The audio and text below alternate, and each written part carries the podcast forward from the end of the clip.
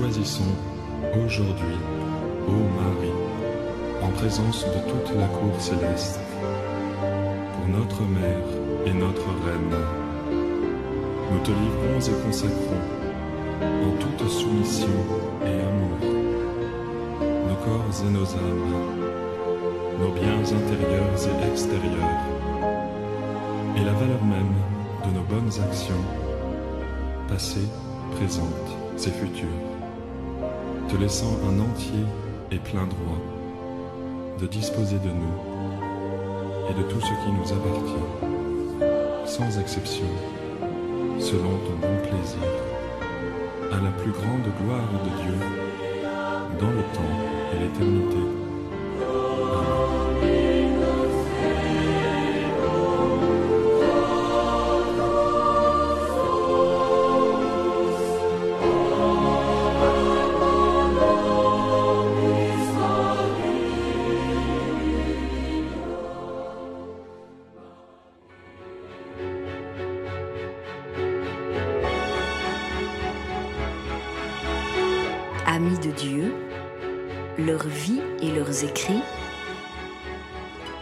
Avec René Bugnon sur Radio Maria Suisse Romande.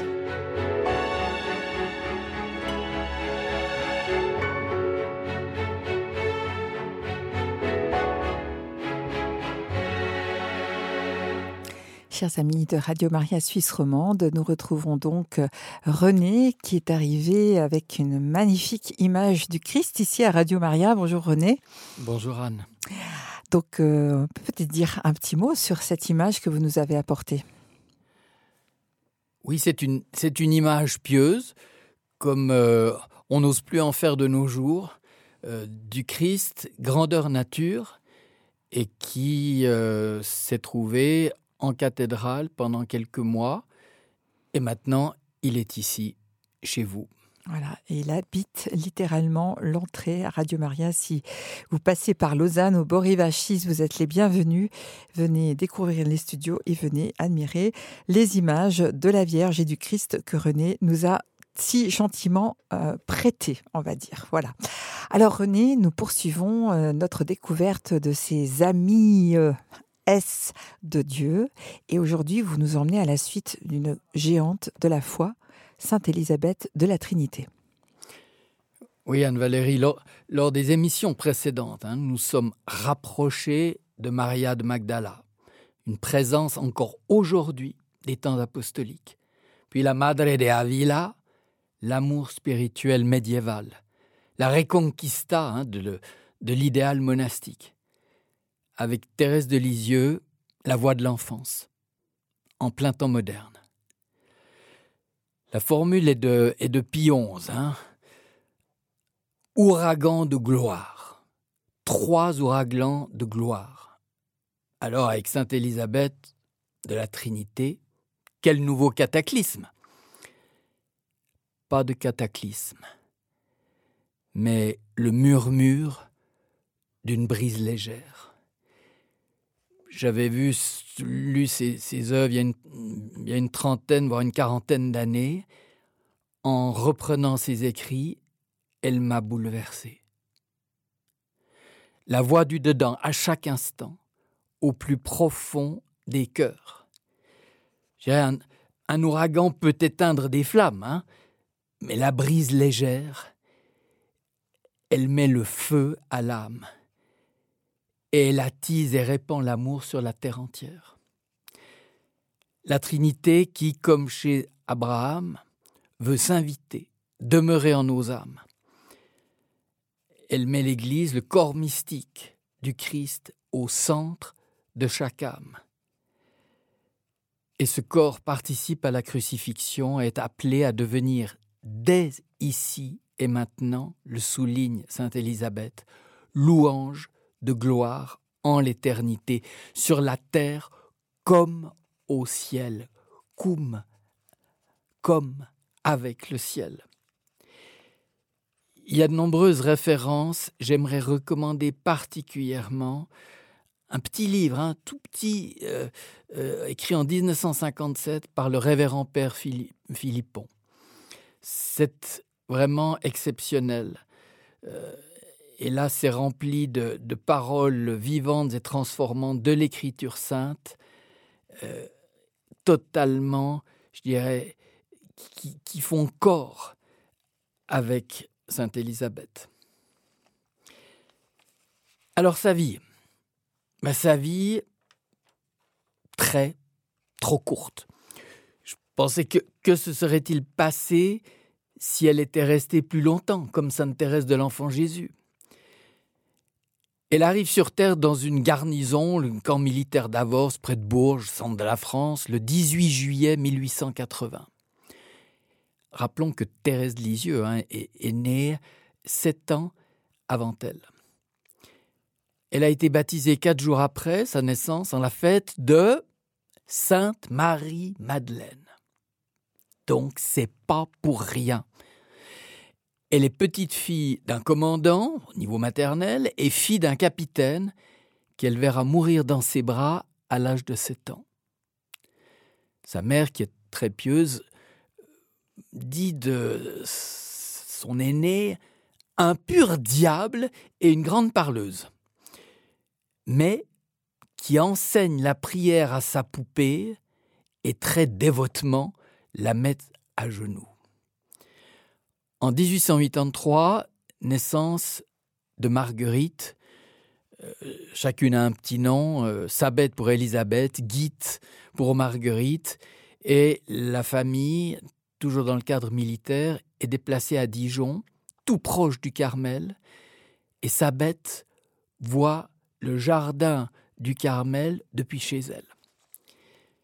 Dans un poème très beau, elle raconte la mort de son père le 2 octobre 1887. C'est dans mes faibles bras d'enfant, ces bras qui te caressaient tant, que dura ta courte agonie, le dernier combat de ta vie. La Madre de Avila perd sa mère au même âge. Thérèse Lisieux, son père, a quatre ans et demi. Les trois saintes de feu ont donc été initiés très tôt à la mort. Sabette a des colères terribles. Une enfance de petite fille modèle, très peu scolarisée, mais qui deviendra une redoutable et prolixe épistolière. Noble de caractère, elle raffole des charges de cuirassés au champ de Mars les 14 juillet, et me demandait, euh, mais alors la France? Ben, La France est encore traumatisée par la défaite de 1870. C'est le post-empire, c'est peu dire, l'affaire Dreyfus. Euh, en 1894, Émile Zola qui écrit J'accuse en 98 la montée de l'anticléricalisme. Et en 1905, la loi Briand, séparation de l'Église et de l'État, fermeture de 30 000 écoles religieuses. Bref, Marianne remplace Marie, et en 1907, Saint Pidis publie Pascendi Domini Gregis, son encyclique sur et contre le modernisme. Sa vocation À sept ans, elle déclare au curé Angle Je veux être religieuse. Et le curé dit à sa mère J'y crois. Sa mère, dévote, hein, s'y opposera jusqu'à la majorité d'Élisabeth à 21 ans. En octobre 1888, les deux sœurs entrent au conservatoire de Dijon. Très important car euh, Sabette est une surdouée de la musique. Elle obtient un premier prix, évidemment, est connue euh, partout, donne des concerts, mais surtout au niveau intérieur, je dirais. Elle sait mettre le réel en musique et faire vibrer son cœur. Elle est hypersensible au monde de l'âme et de l'intériorité. Fait sa première communion à dix ans, où la prière, la prière pardon, du Carmel hein, lui révèle la signification de son nom, Élisabeth, la maison de Dieu. Et elle plonge directement dans la potion magique du Carmel. À 14 ans, en 1894, elle nous dit Pendant mon action de grâce, je me sentis irrésistiblement poussé à choisir. Vous vous souvenez, Sainte Thérèse d'Avila, hein, elle décide. Eh bien, elle choisit Jésus comme unique époux. Et sans délai, je me liais à lui par le vœu de virginité. Tout est dit. Elle ne veut que lui. Alors tout va très vite, je dirais à la, vitesse de la sainteté après. En 1900, première rencontre avec le père Vallée, son père spirituel, j'y reviendrai plus tard. Le 2 août 1901, entrée au Carmel. Le 10 octobre 1904, sœur Élisabeth compose Ô mon Dieu, Trinité que j'adore. En avril 1905, les premiers signes de la maladie d'Addison incurable. Elle se sait condamnée. Et le 9 novembre 1906, sa mort. Elle a 26 ans. Ces derniers mots, je vais à la lumière, à la vie, à l'amour. Et comme Sainte Thérèse de l'Enfant Jésus, la prière confirme, au moment de s'envoler vers le ciel, elle a une vision. Elle a été canonisée en, 18, en 1984 par euh, euh, Bienheureuse, donc par Jean-Paul II, 78 ans. Alors, je pose la question pourquoi mettre la lampe sous le boisseau euh, si longtemps? Sa formation la formation à l'union et à l'amour, qui sont pour elle, elle le dit, hein, l'union et l'amour, c'est ces deux mots essentiels. Elle est peu scolarisée, hein. mais la plus fine lame, je la plus fine lame spirituelle, la pointe de l'âme a été forgée par la musique et les grands maîtres spirituels. Elle connaît, on sait que Sainte Thérèse l'Enfant Jésus déjà est une sœur en odeur de sainteté, elle a lu très vite, hein, deux ans après sa parution l'histoire d'une âme, elle connaît évidemment la Madre de Avila, Saint Jean de la Croix, est parfaitement bien, ça je suis, suis vraiment stupéfait et émerveillé la Sainte Écriture et son cher Saint Paul. Donc là, je rappelle l'importance de la Lectio Divina. Tous les jours, tous les jours. Comme ça, cinq psaumes, un, un chapitre d'évangile, c'est fondamental. Il connaît l'imitation, bien évidemment, de Jésus-Christ et Jean Rusbruck contraire de, la Madre et de Sainte Thérèse, hein, qui furent malmenés et par, ça c'est la, la Sainte Davila qui disait par des demi-savants hargneux et sans expérience, en langage évangélique des scribes, Élisabeth, avant son entrée au Carmel, a rencontré le Père Vallée, qui l'accompagnera jusqu'à son lit de mort. C'est un père dominicain de la lignée mystique rhénane. Donc on est là, excusez-moi, mais au, top du top de la mystique chrétienne. Et Élisabeth apprécie beaucoup et a lu Rusbrock. Je lis un passage. Ensuite vint le septième, qui est le plus noble et le plus haut degré que l'homme puisse vivre dans le temps et l'éternité. Il s'atteint lorsqu'au-dessus de tout savoir et de toute connaissance, nous découvrons en nous un non-savoir sans fond. Lorsqu'au-dessus de tout nom que nous donnons à Dieu ou aux créatures, nous mourons et traversons toute limite jusqu'à l'éternel qu'on ne peut nommer, où nous nous perdons, lorsqu'au-delà de toute action et de toute vertu, nous découvrons et contemplons en nous un lieu éternel où nul ne peut agir. Lorsqu'au-dessus de tous les esprits bienheureux une béatitude sans fond dans laquelle tous nous sommes un, et c'est un qui est la béatitude elle-même en son essence. Lorsque nous contemplons tous les esprits bienheureux essentiellement abîmés, écoulés et perdus au-delà de leur essence, en leur suressence dans une ténèbre, sans mode et inconnu. Saint Jean de la Croix, évidemment, s'est beaucoup inspiré dans ses poèmes, la vive flamme de, cette mystique-là. On est au cœur de la spiritualité chrétienne. Jean Rusbruck, hein, qui est né en, 1293, euh, mort en 1381, est prêtre. Hein. et il se retire au Groenendé, la vallée verte, en Belgique. Et cette vallée verte, respectivement, cette île verte, c'est justement là où le 16 octobre 1467, Saint Nicolas de Flux veut se rendre. Donc tous ces mystiques rhénans, tous ces mystiques du sud de l'Allemagne se connaissaient évidemment se rassemblaient euh, sous une, une, appellation qui est celle euh, des amis de Dieu. Des amis de Dieu.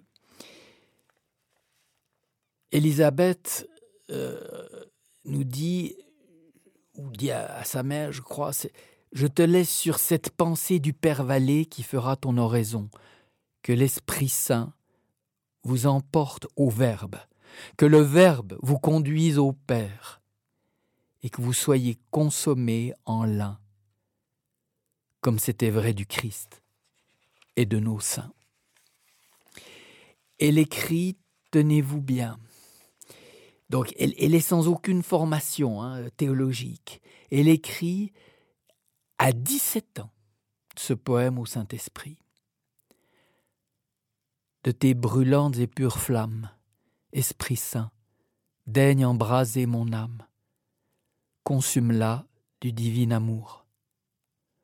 Ô toi que j'invoque chaque jour, Esprit de Dieu, brillante lumière, toi qui me combles de tes faveurs toi qui m'inondes de tes douceurs, brûle, anéantis-moi tout entière. Esprit Saint, bonté, beauté suprême, ô toi que j'adore, ô toi que j'aime, consume de tes divines flammes, et ce corps, et ce cœur, et cette âme. Cette épouse de la Trinité, oui, n'aspire qu'à sa volonté.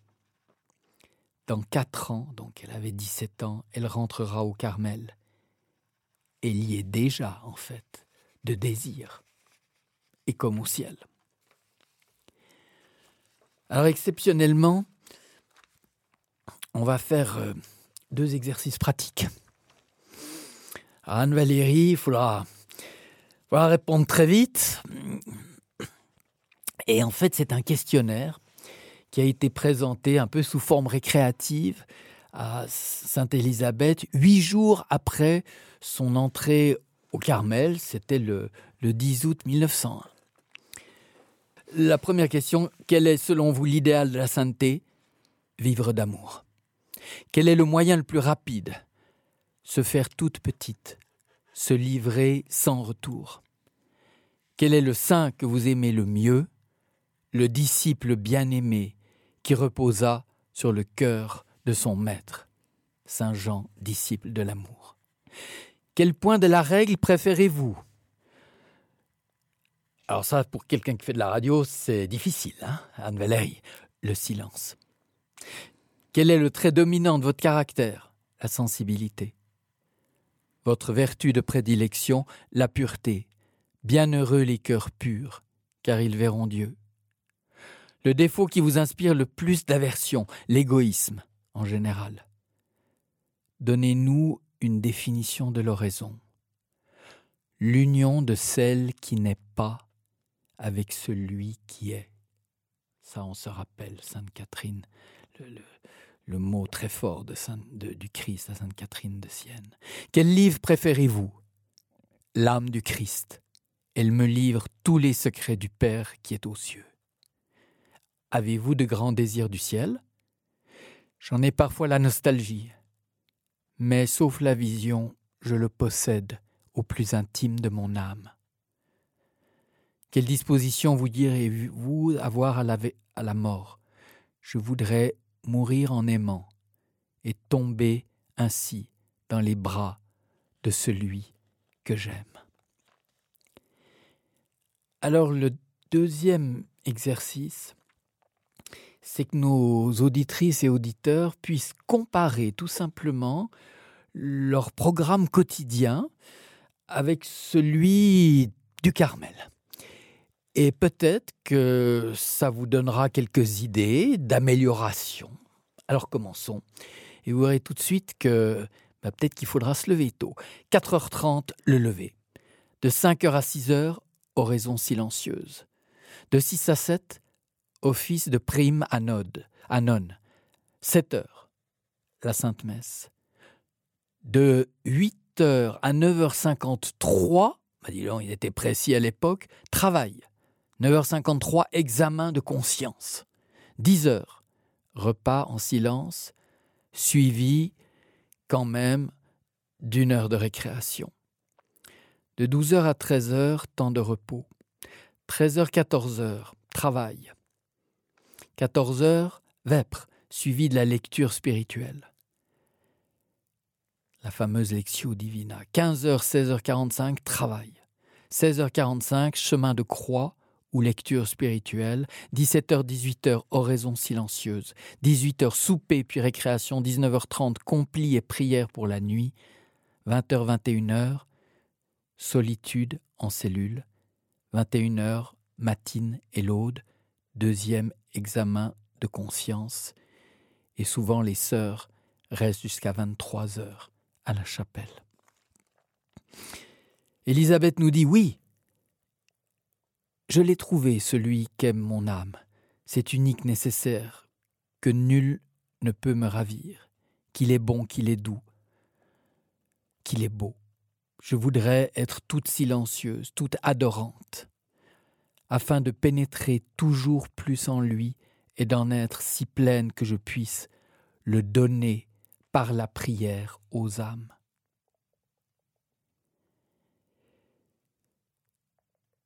La Trinité aime tant contempler sa beauté dans une âme.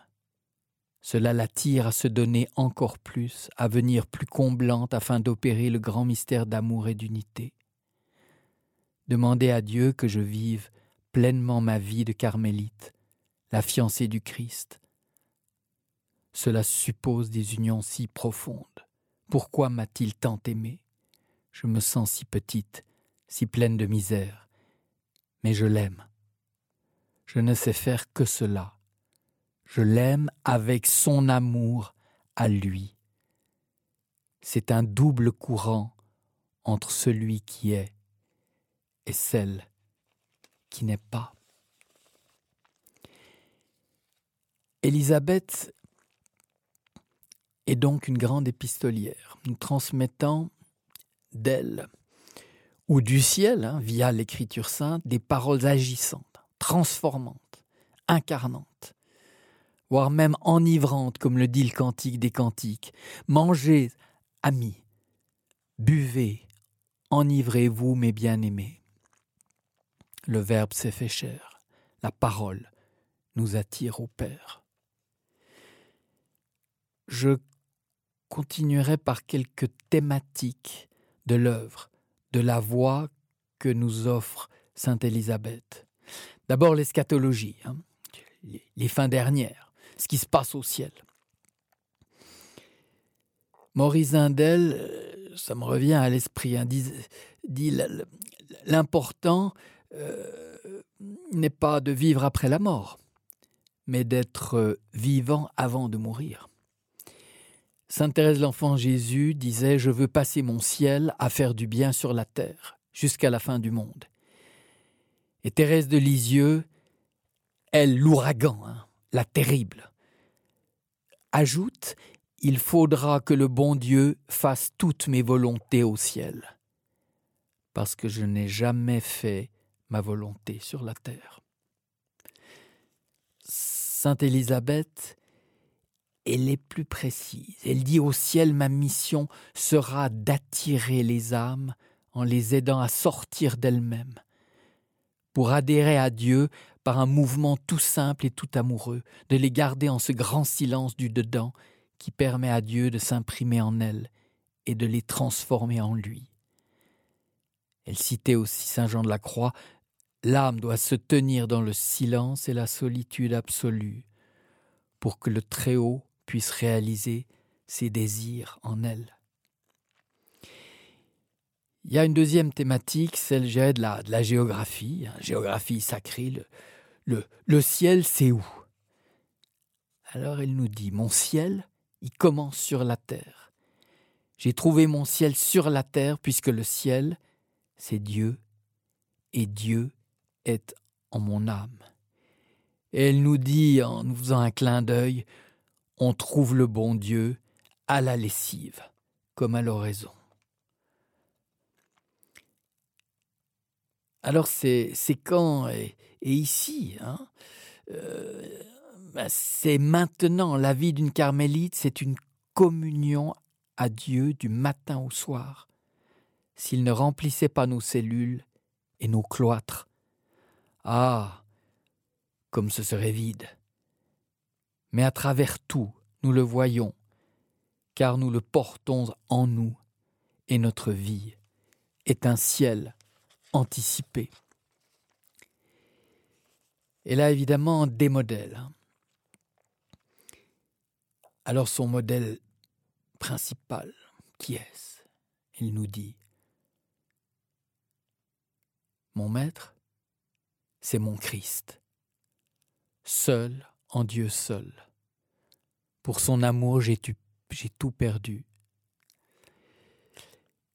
Mais c'est, on, revient à notre première euh, sainte et amie de Dieu, mais c'est beaucoup Sainte Marie-Madeleine, qui est omniprésente dans ses écrits.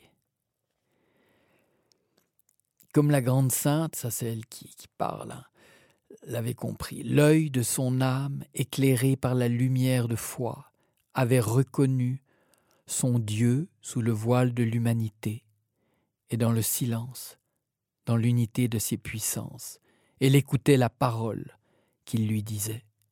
Elle pouvait chanter Mon âme est toujours entre mes mains, et encore ce petit mot, Nesquivi. Je n'ai plus rien su du cantique des cantiques. Oui, elle ne savait plus rien sinon lui. On pouvait faire du bruit, s'ajouter autour d'elle Nesquivi. On pouvait accuser Marie-Madeleine Nesquivi. Pas plus son honneur que les choses extérieures ne peuvent faire sortir Maria de Magdala du silence sacré. Ainsi en est-il de l'âme entrée dans la forteresse du saint recueillement l'œil de son âme ouvert sous les clartés de la foi découvre son Dieu présent, vivant en elle. À son tour, elle demeure si présente à lui, dans la belle simplicité qu'il la garde, avec un soin jaloux. Dieu peut se cacher, lui retirer sa grâce sensible, n'est-ce qui vit, et encore, avec saint Paul, pour son amour, j'ai tout perdu. Donc voilà la, la vie, elle le dit, hein, voilà la vie de la carmélite. Hein. C'est avant tout une contemplative, une autre Madeleine, que rien ne peut distraire de l'unique nécessaire. Elle aime tant le maître qu'elle veut devenir une immolée comme lui, et sa vie devient comme un don continuel d'elle-même, un échange d'amour avec celui qui la possède, jusqu'à vouloir la transformer en un autre lui-même. C'est là en lui que je me sens tout près de vous. Il faut que notre devise soit cette parole de Saint Paul, notre vie est cachée en Dieu, avec le Christ. Alors, comment, quelle voie L'union à Dieu, la mystique est une science expérimentale, inconnaissable, intransmissible, puisque le fruit d'une relation personnelle avec Dieu, l'indicible. Elle parle ouvertement de divinisation. Je ne vois rien de plus divin sur la terre. Une carmélite, cela suppose un être totalement divinisé, par la vertu suréminente de Dieu qui s'écoule en votre être pour le transformer et le diviniser. ce Dieu, feu consumant, transforme et divinise tout votre être.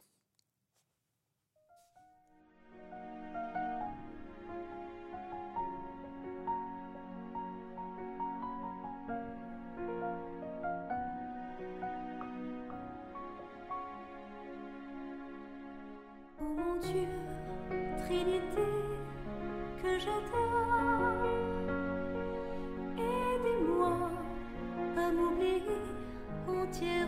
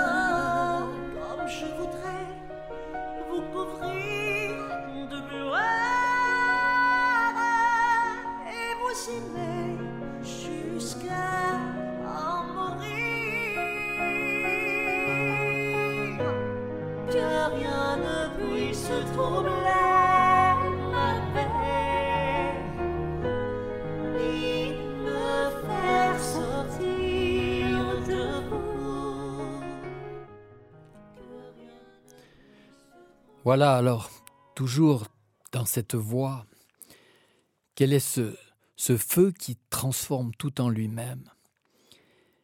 Ce feu se réalise ou s'allume, dit-elle, par la prière continuelle. Il faut devenir une prière continuelle et aimer beaucoup comme Madeleine. Multum, beaucoup se rappelle des psaumes, j'ai les yeux constamment tournés vers le Seigneur, le regard amoureux permanent vers Dieu et son prochain.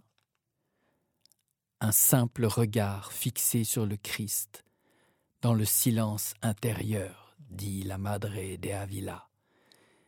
Et la Madre rajoute Je ne vous demande qu'une chose, le regarder. Élisabeth dit Pensez que vous êtes en lui, qu'il se fait demeure ici-bas, et puisqu'il est en vous, et que vous le possédez au plus intime de vous-même, qu'à toute heure du jour et de la nuit, dans toute joie ou épreuve, vous pouvez le trouver là, tout près, tout au-dedans. C'est le secret du bonheur, c'est le secret des saints. Ils savaient bien qu'ils étaient le temple de Dieu et qu'en s'unissant à ce Dieu, l'on devient un même esprit avec lui, comme dit Saint Paul. Aussi, ils allaient à tout sous son rayonnement. Elle va même jusqu'à dire, hein, blessée un jour hein, où elle est, blessée, donc elle peut aller à la, je crois, à l'église, elle est privée de communion. Elle dit, le bon Dieu n'a pas besoin de sacrement pour venir à moi je l'ai tout autant. C'est si bon cette présence de Dieu, c'est là tout au fond, dans le ciel de mon âme, que j'aime le trouver, puisqu'il ne me quitte jamais. Alors pourquoi? Pour qui? Et là, on atteint des hauteurs indicibles. Elle dit Dieu se penchant sur l'âme, sa fille adoptive, si conforme à l'image de son Fils. Dieu tressaille en ses entrailles de père, en pensant à consommer son œuvre, à la glorifier en transférant l'âme en son royaume, pour y chanter dans les siècles sans fin la louange de sa gloire. Voici le but souverain d'Élisabeth atteint, devenir laudem gloriae, louange de gloire. Que de textes uniques, hein. la dernière année de sa vie, hein la plus haute spiritualité, dans son testament spirituel, le secret de la sainteté, l'initiation à la présence de Dieu, le, ciel sur la terre, et enfin de cette dernière retraite de Laudem Gloriae. On sent, on sent la présence d'un maître spirituel aussi, le Père Vallée, de la mystique rhénane, euh, de ce Rusbrock, mais qui doit tant aussi à une amie de Dieu, à Adévige d'Anvers. Oui, le, Nimiam, le Nesquivi, le Laudem Glorier d'Élisabeth sont, comme elle le dit, faire tressaillir de Dieu jusqu'en ses profondeurs. Elle dit à sa mère, elle l'écrit en juin 1906, donc quatre, trois mois avant, avant sa mort.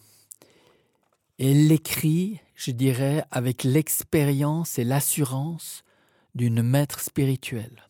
C'est certain. Tu peux croire ma doctrine, car elle n'est pas de moi. Si tu lis l'Évangile selon Saint Jean, tu verras qu'à tout instant le Maître insiste sur ce commandement Demeurez en moi et moi en vous. Pense que ton âme est le temple de Dieu. C'est encore Saint Paul qui le dit. À tout instant du jour et de la nuit, les trois personnes divines demeurent en toi. Tu ne possèdes pas la sainte humanité comme quand tu communies, mais la divinité. Cette essence que les bienheureux adorent dans le ciel, elle est dans ton âme. Alors, quand on sait cela, c'est une intimité tout adorable. On n'est plus jamais seul. Si tu préfères penser que le bon Dieu est près de toi plutôt qu'en toi, suis ton attrait, pourvu que tu vives avec lui. Pense que tu es avec lui et agis comme avec un être qu'on aime, c'est si simple, pas besoin de belles pensées, mais un épanchement du cœur. Et elle parle aussi magnifique dans sa louange de gloire, un texte extraordinaire, une louange de gloire. C'est une âme qui demeure en Dieu, qui l'aime d'un amour pur et désintéressé, sans se rechercher dans la douceur de cet amour, qui l'aime par-dessus tous ses dons. Une louange de gloire, c'est une âme de silence, qui se tient comme une lyre sous la touche mystérieuse de l'Esprit Saint, afin qu'il en fasse sortir des harmonies divines. Elle sait que la souffrance est une corde qui produit des sons plus beaux encore. Ainsi aime-t-elle la voir à son instrument, afin de remuer plus délicieusement le cœur de son Dieu. Quelle musicienne, Sainte Élisabeth. Une louange de gloire, c'est une âme qui fixe Dieu dans la foi et la simplicité. C'est un réflecteur de tout ce qu'il est Enfin, une louange de gloire, c'est un être toujours dans l'action de grâce, chacun de ses actes, de ses mouvements, chacune de ses pensées. L'enracine plus profondément l'amour. Nous serons introduites dans les parvis éternels un jour, et là nous chanterons au sein de l'amour infini. Dieu nous donnera-t-il le nom nouveau promis au vainqueur Quel sera-t-il? Laudem glorieux. Et c'est par vie éternelle. Et là, nous arrivons maintenant à Marie. Et Marie, elle va l'introduire dans la chambre de sa mère, du Cantique des Cantiques, la mère de Dieu elle-même. Élisabeth lui est très attachée. Elle dit C'est Eleia Yanuacheli, la porte du ciel, qui s'ouvre par ces paroles enivrantes dont nous avons parlé en introduction. Des paroles sacralisantes, consacrantes, consumantes et communiantes. La parole que Sainte Élisabeth nous donne en la Vierge Immaculée, Ecce mater tua, voici votre mère. Et la prière de Marie, c'est son fiat, son Ecce, qu'elle dit à l'Annonciation. Ecce, me voici. L'Ecce qu'elle nous apprend révèle au plus profond de nos âmes.